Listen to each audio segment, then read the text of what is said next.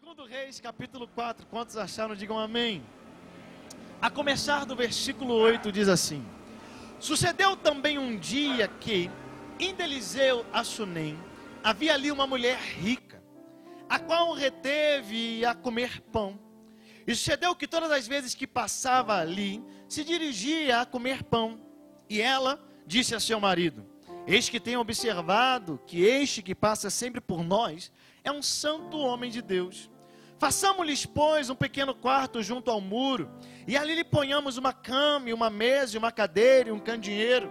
E há de ser que, vindo ele a nós, para ali se retirará. E sucedeu um dia que veio ali, e retirou-se aquele quarto, e se deitou ali. Então disse ao seu moço Geazi: Chama esta sunamita.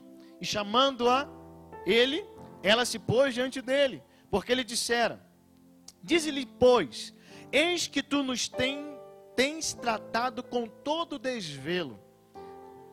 O que se há de fazer por ti? Haverá alguma coisa de que se fale por ti ao rei ou ao chefe do exército? E dissera ela: Eu habito no meio do meu povo. Então disse ele: Que se há de fazer, pois, por ela? E Geazi disse: Ora, ela não tem filho, e seu marido é velho. Pelo que disse ele: Chama e chamando a ele, ela se pôs à porta e ele disse: A este tempo determinado, segundo o tempo da vida, abraçarás um filho. E disse ela: Não, meu senhor, homem de Deus, não mintas a tua serva. E concebeu a mulher e deu à luz um filho no tal tempo determinado, segundo o tempo da vida que Eliseu lhe dissera. Pai, obrigado pela tua palavra. Nós declaramos aqui nessa noite que nós amamos a tua palavra e realmente a amamos. Pai, que nessa noite, mais uma vez, o teu Santo Espírito tenha total liberdade neste lugar para falar aos nossos corações, para nos ensinar a tua palavra. Senhor, queremos ouvir a tua voz, queremos aprender do Senhor, porque para onde nós se só tu tens as palavras de vida eterna. Pai, em nome de Jesus, eu oro para que nessa noite eu seja apenas um canal do teu fluir. Coloque as palavras certas nos meus lábios, Senhor, porque nós estamos aqui para ouvir o Senhor. Não estamos aqui para ouvir opiniões humanas, sabedoria humana. Queremos revelação. Queremos algo que mude a nossa vida, que transforme a nossa história. Queremos sair daqui nessa noite, Pai, mais parecidos com o teu filho Jesus Cristo. Fala conosco nessa noite, Pai em o nome de Jesus. Amém, amém e amém. Quantos podem dizer Deus é bom? Vira pelo menos três pessoas do seu lado e diga: É hoje, meu irmão.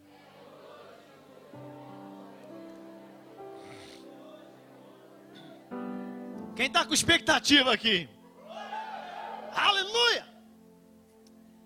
Esse texto é um texto maravilhoso. Eu sou apaixonado pela Bíblia. Quantos aqui também são apaixonados pela palavra de Deus?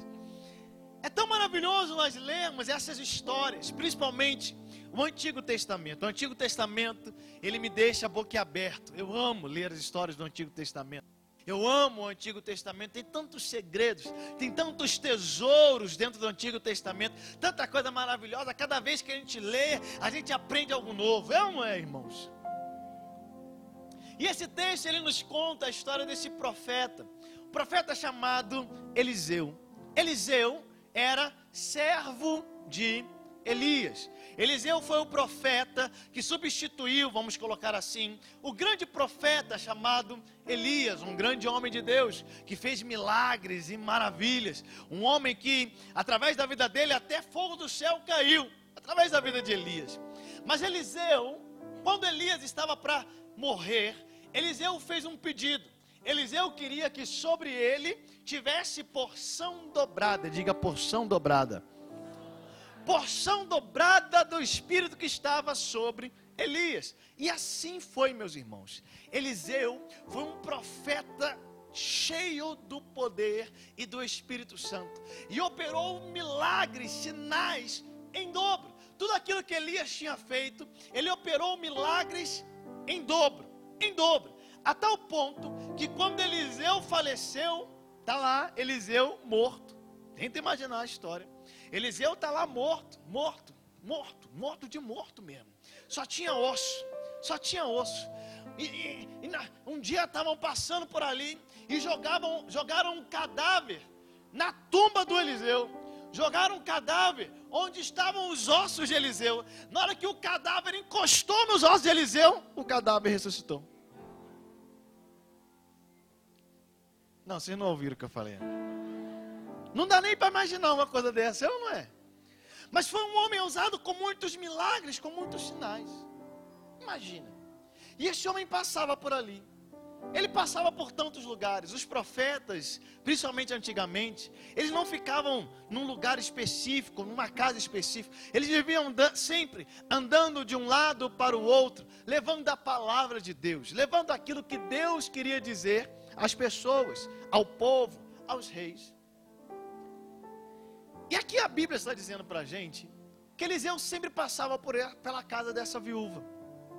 Uma viúva rica. É interessante que nos versículos anteriores, a palavra de Deus nos conta a história de uma viúva pobre. Uma viúva que só tinha um pouquinho de azeite e os seus filhos estavam para serem tomados como pagamento da sua dívida. Mas ali, o homem de Deus, o Eliseu, declara sobre a vida daquela mulher que o azeite não vai faltar, e o azeite se multiplica, mas multiplica tanto que ela paga toda a dívida dela e ainda sobra. Poucos versículos atrás, então, nós vemos a história dessa viúva pobre. Que Deus usou a vida de Eliseu para mudar a história dela, de acordo com a necessidade que ela tinha. Mas logo depois já conta a história de outra viúva que não é mais uma viúva pobre. Agora é a história de uma viúva rica. Não é a mesma viúva, viu, irmãos? Mas agora é a história de uma viúva rica. Essa viúva ela via passar o homem de Deus e como uma mulher, é, é, é, como uma mulher, é, esqueci o nome daquela palavra, gente. Não, detalhista não é virtuosa. Não, uma mulher não, é. Hospitaleira, era essa a palavra que eu estava procurando. Às vezes some as palavras, mas no final dá tudo certo. Como uma mulher muito hospitaleira, ela vê que aquele homem de Deus sempre passava por ali e ela oferecia a ele pão. Oferecia a ele pão.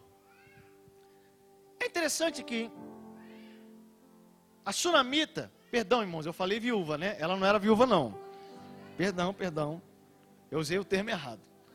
Glória a Deus que eu percebi antes do final né, da, da, da, da mensagem.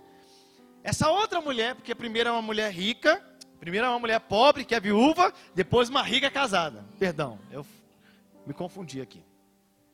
Essa mulher rica, muito hospitaleira, ela via Eliseu passar por ali. Então, como ela era, como ela era, ela era casada, a gente não pode dizer de maneira nenhuma que ela estava com segundas intenções com o profeta. Porque tudo que ela fazia, ela fazia com o consentimento do seu marido. Ela era uma mulher que tinha um coração bom. Era uma mulher hospitaleira, assim como todas as mulheres aqui dessa igreja. Teve irmã que ficou quieta. Fica quieta não, irmã. Aproveita para profetizar, se não for verdade. Estou brincando, mas aqui são sim. Só, aqui só tem mulher de Deus, mulher virtuosa, é ou não é? Glória a Deus. Os homens também são de Deus, são ou não são? É. Ela decidiu receber o profeta e cuidar dele, porque no meio do caminho, irmãos, era, as viagens naquela época eram tão penosas, eram tão difíceis, era tão des, desgastavam tanto as viagens. E ela oferece a casa dela, com o consentimento do seu marido. Ela oferece a casa dela para o profeta e sempre dava pão para ele quando ele passava por ali. Sempre dava um sustento para ele quando ele estava passando por ali. Sem interesse nenhum. Mas aí ela percebeu que aquele era realmente um homem de Deus. Ela não conhecia Eliseu. Mas ela viu que ele realmente era um homem de Deus. E falou assim: Olha, por que a gente não constrói? Falou para o marido dela: Por que a gente não constrói um cômodo? Um quarto para o profeta? viagem é tão penosa, tão cansada, ele pode ficar lá no quarto, descansar um pouco. Ela está fazendo isso por algum motivo? Ela está fazendo isso porque ela quer alcançar um milagre? Ela está fazendo isso porque ela quer alcançar algo de Deus? Não.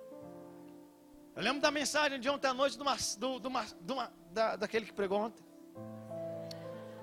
do Marcelos. Nós já tiramos do nosso coração esse negócio de buscar a Deus só para obter alguma coisa. Nós buscamos a Deus porque nós o amamos. E o coração da mulher, dessa mulher assim, era um coração desinteressado. Não era interesseira. Mas ela estava simplesmente servindo. Servindo. Ela recebe o profeta. Primeira noite que o profeta dorme ali naquele quarto, ele fica. Que, que coisa boa. Eu não pedi nada, essa mulher me dava pão. Eu não pedi nada, essa mulher construiu junto com o marido dela um quarto. Para a gente poder descansar no meio da viagem. Puxa, eu preciso retribuir a essa mulher o bem que ela me tem feito. Eu preciso retribuir a essa mulher a maneira como ela tem me servido.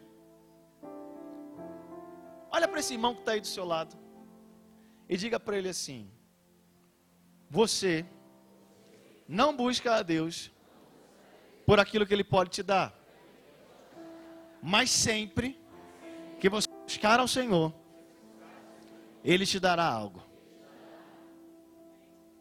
E não ouvi nenhum glória a Deus.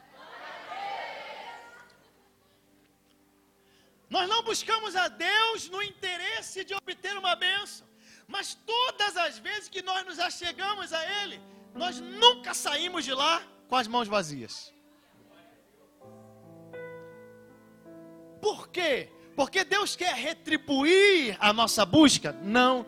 Não é uma retribuição de Deus, mas é algo que faz parte do caráter dele.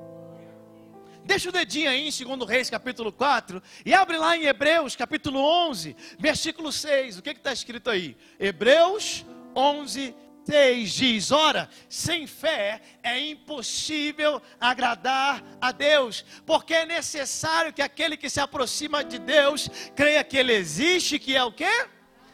Galardoador, presenteador daqueles que o buscam. Não nos achegamos a Deus na, na, no sentido da troca. Você não está aqui no domingo porque você precisa de uma benção. Você não chegou aqui pensando, eu vou lá na igreja hoje e eu vou segurar o anjo para o anjo me dar uma benção. Nós já estamos num outro nível de intimidade com o Senhor. Já, quem está entendendo isso aqui? Diga aleluia. Na nossa caminhada de maturidade com Deus, nós já passamos dessa fase. Às vezes lá atrás, a gente pensava assim: cada um chega a Deus da forma um chega, é ou não é? E Deus vai lidar com a gente de acordo com aquilo que a gente conhece dele. Mas chega um momento onde a gente começa a entender que a gente não precisa buscar a Deus só para receber alguma coisa. A gente não precisa buscar a Deus só para receber um milagre. Que Deus, ele não é a nossa, a nossa, a nossa, ele não é. Esqueci a palavra. Como é que é? Ele não é o, o nosso gênio da lâmpada, lembrei. Que a gente vai lá, dá uma oradinha, ele aparece e responde o nosso desejo. Não. Mas nós começamos a perceber, quanto mais a gente caminha com Deus, a gente começa a perceber que não precisa ter interesse no nosso coração. Por que, que não precisa ter? Porque Deus sempre suprirá cada uma das nossas necessidades. Mateus capítulo 6, Jesus, o próprio Jesus declara: Mas buscai em primeiro lugar o reino de Deus e a sua justiça, e todas as demais coisas vos serão acrescentadas. O próprio Jesus diz: são os gentios que procuram tais coisas, são os gentios que vivem, vivem correndo atrás do que comer, do que beber, do que vestir, são os gentios que ficam ah, nessa base da troca. Mas vocês não, por quê? Porque vocês têm um pai. Vocês não têm apenas um Senhor, vocês têm um Pai. Diga, Deus é o meu Pai. Não, diga isso mais alto, diga, Deus é o meu Pai. Ele não é apenas o seu Senhor que paga o seu salário, não, não é assim. Ele é o seu Pai. E como Pai, Ele cuida de você. E como Pai, Ele prevê cada uma das suas necessidades e supre cada uma delas no tempo oportuno. Aleluia. Eu quero que você veja a figura de Eliseu aqui como a figura do próprio Deus. Nós vamos fazer um paralelo de Eliseu com Deus. Essa mulher, ela está ali diante de Eliseu, o servindo, não porque ela quer algo em troca. Ela não está ali servindo Eliseu porque ela precisa de um milagre. Ela não está ali diante de Eliseu porque ela quer ver alguma coisa mudar na vida dela. Não, ela está bem. Ela é rica. Ih, maravilha. Ela não tem problema, dinheiro não é problema para ela. Ela tem marido que cuida dela. Ou seja, ela não está precisando casar. Vê alguém aqui que está precisando casar, receba agora em nome de Jesus. Ai. Que venha, Senhor, ou que vá, né? Aleluia. Ela estava bem resolvida.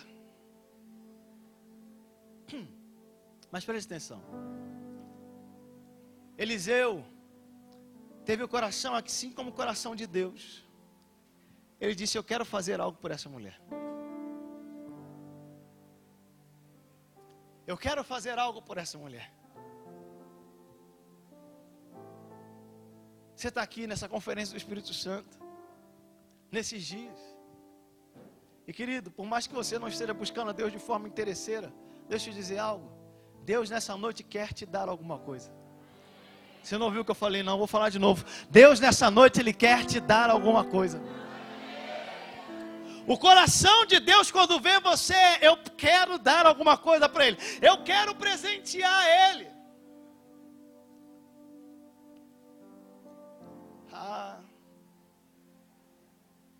Quando você recebe uma pessoa que é amiga, não é assim? Porque aquela troca de, de presente. Ou não é?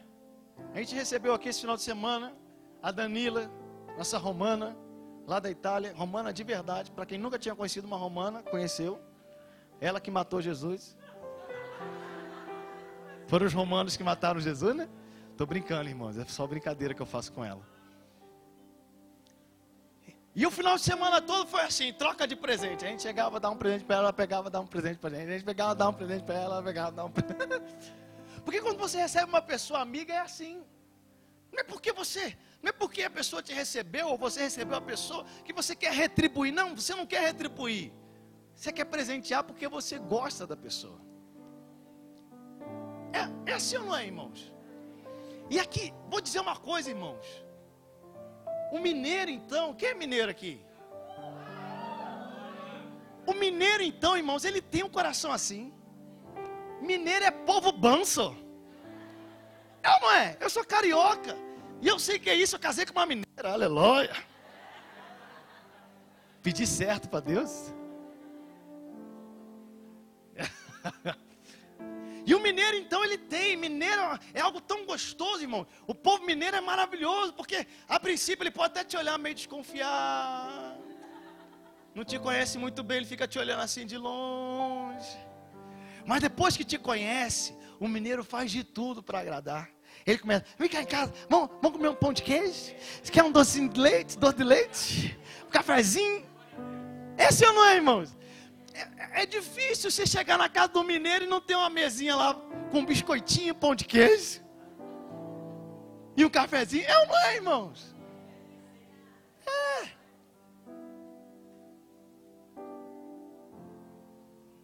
Deus ele não espera que você o busque por interesse. Mas não tem como, todo aquele que busca o Senhor vai receber algo em troca. Todo aquele que busca o Senhor vai ser galardoado, vai ser presenteado. Então veja essa mulher, o profeta, ele fica ali, eu quero fazer algo por ela, eu quero fazer algo por ela, eu preciso fazer algo por essa mulher. Ele chama, chama a mulher lá. Ele chama o Geazi, fala, Geazi, vai lá, chama a mulher. E a mulher vai diante dele. E ele pergunta: O que, eu posso fazer por você? Ela diz: Nada, estou bem. Que interessante, né, irmãos? Se Deus te chamasse hoje, nessa noite, diante dele, quem é que teria a lista prontinha já para pedir para ele? Oh. Oh. Mas essa mulher, ela está diante desse homem de Deus, esse Eliseu. Um homem que andava no poder do Espírito, milagres, cidades e prodígios aconteciam através da vida dele. Essa mulher chega diante do homem de Deus e diz: Não preciso de nada, está tudo bem comigo. Não, você quer que eu interceda para o rei? Você quer que eu. Que, que eu posso te ajudar? Não, não preciso de nada, está tudo bem comigo. Mas aí o Geazi, diga comigo, Geazi. Nós vamos fazer um paralelo aqui de Geazi com o Espírito Santo. Eliseu, nós estamos fazendo um paralelo com Deus, o Pai. A mulher sou eu e é você. Não que a gente é mulher, mas você entendeu. É só no paralelo. mas Geazi aqui vai ser o Espírito Santo. Que é aquele que sonda o coração. Presta atenção nisso daqui. Quem tem uma lista para apresentar para Deus,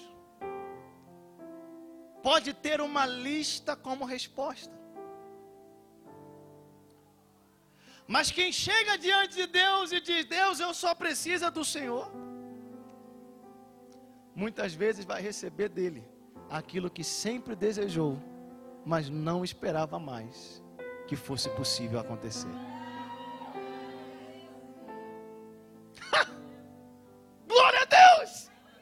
Só eu fiquei feliz com isso. Essa mulher ela diz: Eu não preciso de nada, eu estou bem. Tenho meu marido, tenho dinheiro, até construir um quartinho aí para você. Estou bem. Mas Eliseu diz: Não, tem alguma coisa que essa mulher precisa. Eliseu diz: Eu não seria. É como se Eliseu estivesse dizendo: Eu não seria movido a fazer alguma coisa por essa mulher se ela não precisasse de nada. Você lembra do salmo que diz: Vem e deleita-te no Senhor, e Ele satisfará os desejos do teu, os desejos do teu. Não fala os desejos dos lábios, não fala o desejo que está presente sempre na mente, mas fala dos desejos do coração, que são aqueles desejos que muitas vezes a gente não tem coragem de deixar sair pelos lábios. Desejos que existem no nosso coração que às vezes a gente não tem coragem de falar. Que às vezes não tem coragem de dizer para ninguém que está lá dentro. Aleluia. Irmão, dá glória aí que eu fico mais empolgado.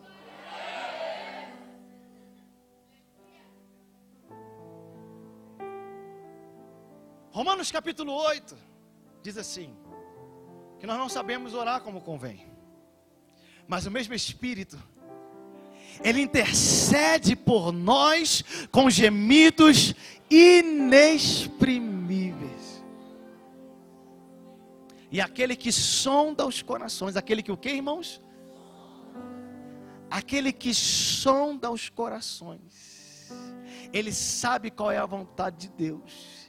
E é Ele que, segundo Deus, intercede pelos santos. E o próximo versículo diz assim: E sabemos que todas as coisas cooperam juntamente para o bem daqueles que amam a Deus. Aleluia! Veja, essa mulher ela não tinha um pedido específico, ela não tinha uma lista para colocar diante do Eliseu, ela só queria servir aquele homem de Deus. Ela só queria ser para aquele homem de Deus uma bênção. Até o ponto que quando ela, o homem de Deus pergunta: Você quer que eu faça alguma coisa por você? Você quer que eu, você quer que eu, que eu fale ao rei a seu respeito? Você, você precisa de algum favor? Ela diz: Não, eu estou bem. Mas Eliseu diz: Calma aí, não, eu preciso saber o que, que essa mulher precisa. Vai lá, som do coração dela. Geazi, ô Geazi, o que que essa mulher precisa? Ô Geazi, do que que essa mulher tem falta? Ô Geazi, do que que essa mulher tem necessidade? E Geazi diz para Eliseu: Sabe, o marido dela já é velho. E até hoje eles não têm filhos. Ela não te pediu isso, Eliseu. Mas ela não tem filho. O marido dela já é velho. Com certeza. Ela tem esse desejo. O homem de Deus diz: então é isso. Chama ela lá de novo. Mulher, vem cá. Não diz o nome dela, a gente tem que chamar de mulher. E ele diz. Outras versões dizem assim: no próximo ano, nesse mesma data, você já estará com seu filho no colo.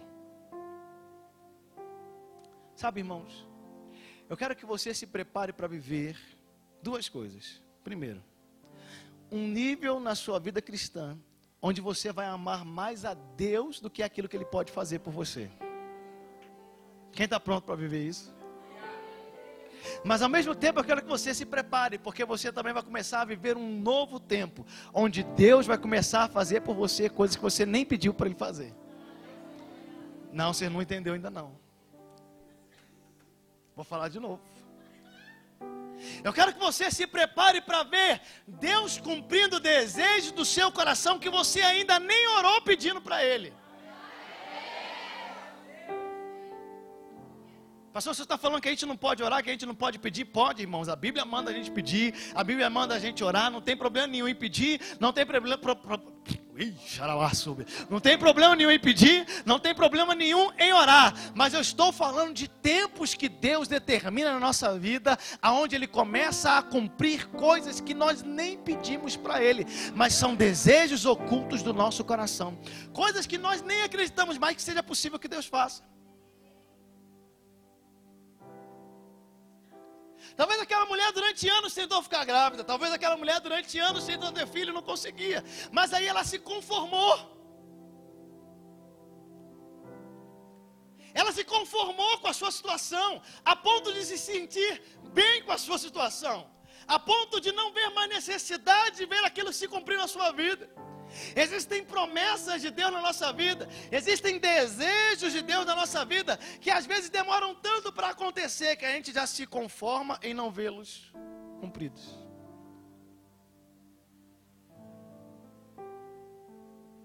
Existem propósitos divinos que às vezes demoram tanto para acontecer, que a gente já começa a viver bem sem eles. Antes a gente até chorava por causa deles. Antes a gente até fazia campanha por causa deles.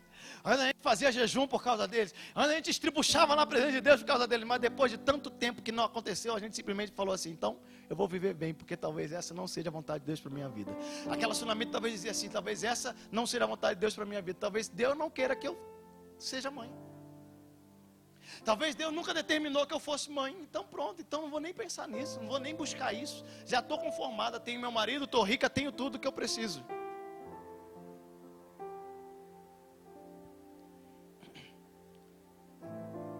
Nessa noite, talvez existem pessoas aqui que estão com o coração da mesma forma. Promessas e vontades e decretos de Deus que demoraram tanto tempo para se cumprir na sua vida que você colocou lá no fundo do coração dizendo assim: Eu consigo viver sem isso e vivo bem. Eu consigo não ser mãe para a vida inteira e viver bem.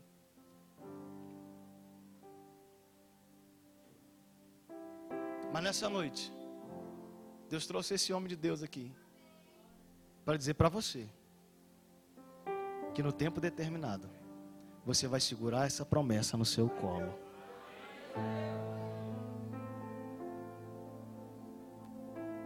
Porque onde Deus está, vida sempre acontece. Em tudo que está morto, até mesmo nos sonhos.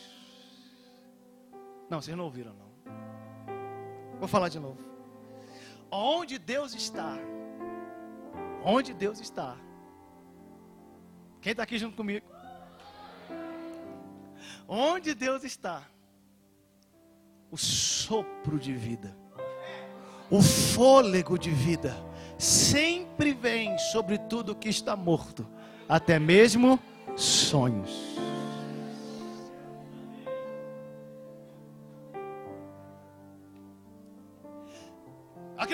me trouxe aqui nessa noite não é para falar dos sonhos que até hoje você está colocando diante de Deus. Mas Deus me trouxe aqui nessa noite para falar a respeito dos sonhos que você já cansou de colocar diante de Deus, dos sonhos que você já desistiu de falar para Deus, de coisas que você já disse para Deus assim: Deus, se não acontecer, não tem problema, mas não, já aprendi a ser feliz da forma que eu estou, já aprendi a me sentir completo desse jeito.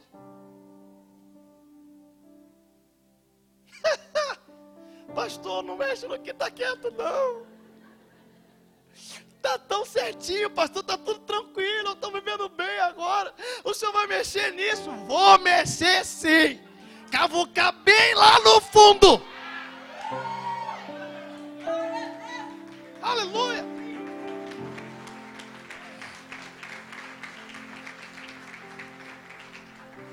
Porque para Deus não existe essa questão de ah, o tempo já passou. Para Deus não existe tarde demais. Para Deus não existe velho demais. Para Deus não existe longe demais. Quando Ele quer fazer algo, Ele faz na hora que Ele quer. Hein? Hein? Hein? Você pode olhar para esse chão aqui e dizer assim: Isso aqui não tem como plantar nada. Isso aqui é, é, é cimento. Mas se Deus mandar plantar uma semente aqui, irmão, pode plantar. Deus mandar você colocar uma semente no meio do, do, aqui, ó, de, do piso, isso, obrigado, é isso que eu estava tentando lembrar. Se Deus te mandar colocar uma semente aqui no piso, bota a semente no piso que vai nascer. Pode colocar a semente do piso, que vai nascer. Como eu não sei, mas vai nascer.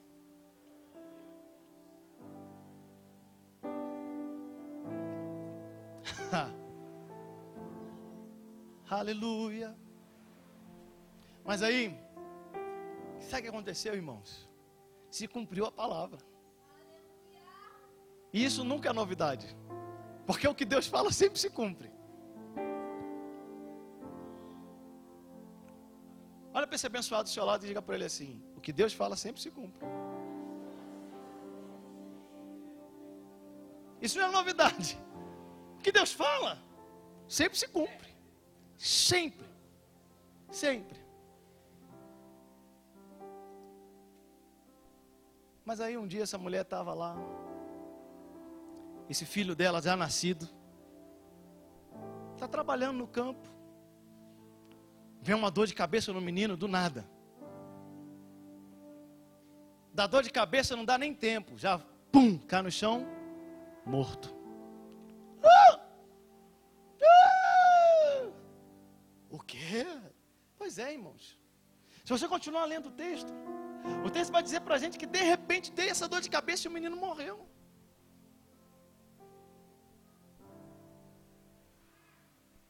De repente. Sabe o que a Bíblia está ensinando para a gente aqui? Não fica triste não, continua feliz que no final vai dar tudo certo, tá bom? Mas sabe o que a Bíblia está ensinando aqui? Que até a promessa de Deus morre.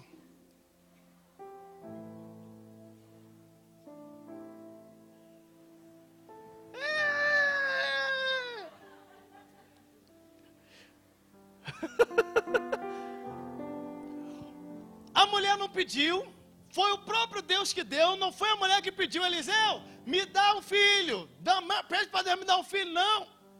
Foi, a mulher não falou nada, a mulher disse, eu não preciso de nada. Mas o próprio Eliseu, por aquilo que ouviu da boca do Geazi, falou, tu vai ter um filho. A mulher ainda fala, não mente para mim, senhor. Ele disse, não, tu vai ter um filho. Aconteceu a promessa que ela não tinha pedido. Aconteceu o desejo que estava enterrado no coração. Se cumpriu, mas no meio do caminho morreu. Isso significa que promessas podem morrer no meio do caminho. Ninguém dá glória nessas horas, né? Talvez você está aqui falando assim: eu não me encaixo daquele primeiro lá, não, porque a promessa de Deus se cumpriu, mas se cumpriu já foi. E o que eu pensei que fosse ser para a vida inteira foi apenas por um instante. E o que eu pensei que ia durar para o resto da minha vida foi apenas por um tempo. E na hora que eu ia começar a viver aquilo que era bom mesmo, de repente, de repente, foi embora. O que, que essa mulher faz? Ela sai correndo. Ela vai correndo. Ela tem uma direção. Ela está indo até quem? Até o Eliseu, até o profeta.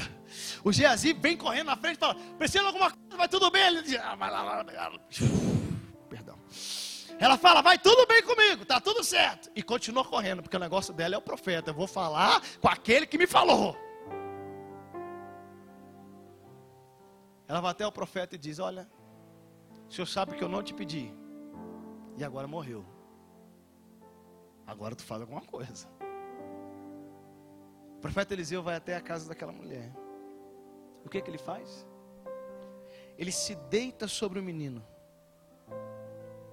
E no momento que ele se deita sobre aquele menino que está morto, ele volta à vida. Ele ressuscita. Presta atenção. Promessa de Deus pode morrer no meio do caminho. Mas quando ela morrer, não enterra.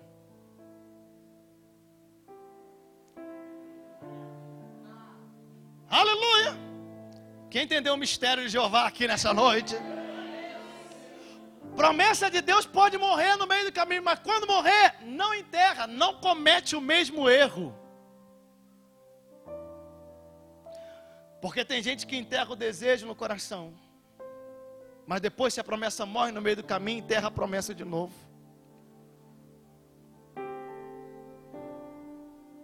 Aleluia. Mas Deus está chamando pessoas que não vão enterrar nem o coração. E nem se morrer no meio do caminho vai enterrar também. Porque é aquele que é doido, que guarda defunto. Que é só doido para guardar defunto, não, é, irmão? Mas é doido para guardar defunto falar assim: ninguém enterra o menino. Porque é a promessa de Deus, e promessa de Deus não morre. Se morrer, vai ter que ressuscitar. Deus não é Deus de duas palavras. Deus disse para Abraão: Abraão, em Isaac será chamada a tua descendência. Isaac nasceu por um milagre. Por um milagre. Isaac nasceu, mas chega um dia que o próprio Deus fala: vai lá e mata o Isaac. Mas Abraão não sobe naquele monte igual a gente vê nos filmes, não, chorando. A Bíblia não fala isso, não, irmãos. Abraão não sobe naquele monte, né, xingando Deus, nada disso não. O autor dos Hebreus diz que Abraão, pela fé, subiu aquele monte, tendo a certeza, tendo a convicção, considerando que Deus era poderoso para até dos mortos o ressuscitar. Querido, entenda isso de uma vez por todas. A palavra de Deus, ela sempre cumpre aquilo que ela diz. Se no meio do caminho parecer que morrer, e se no meio do caminho parecer que acabou, não desespera, não enterra, fica como Abraão, seja como Abraão. Tenha uma plena convicção no seu coração que Deus é poderoso para até dos mortos ressuscitar.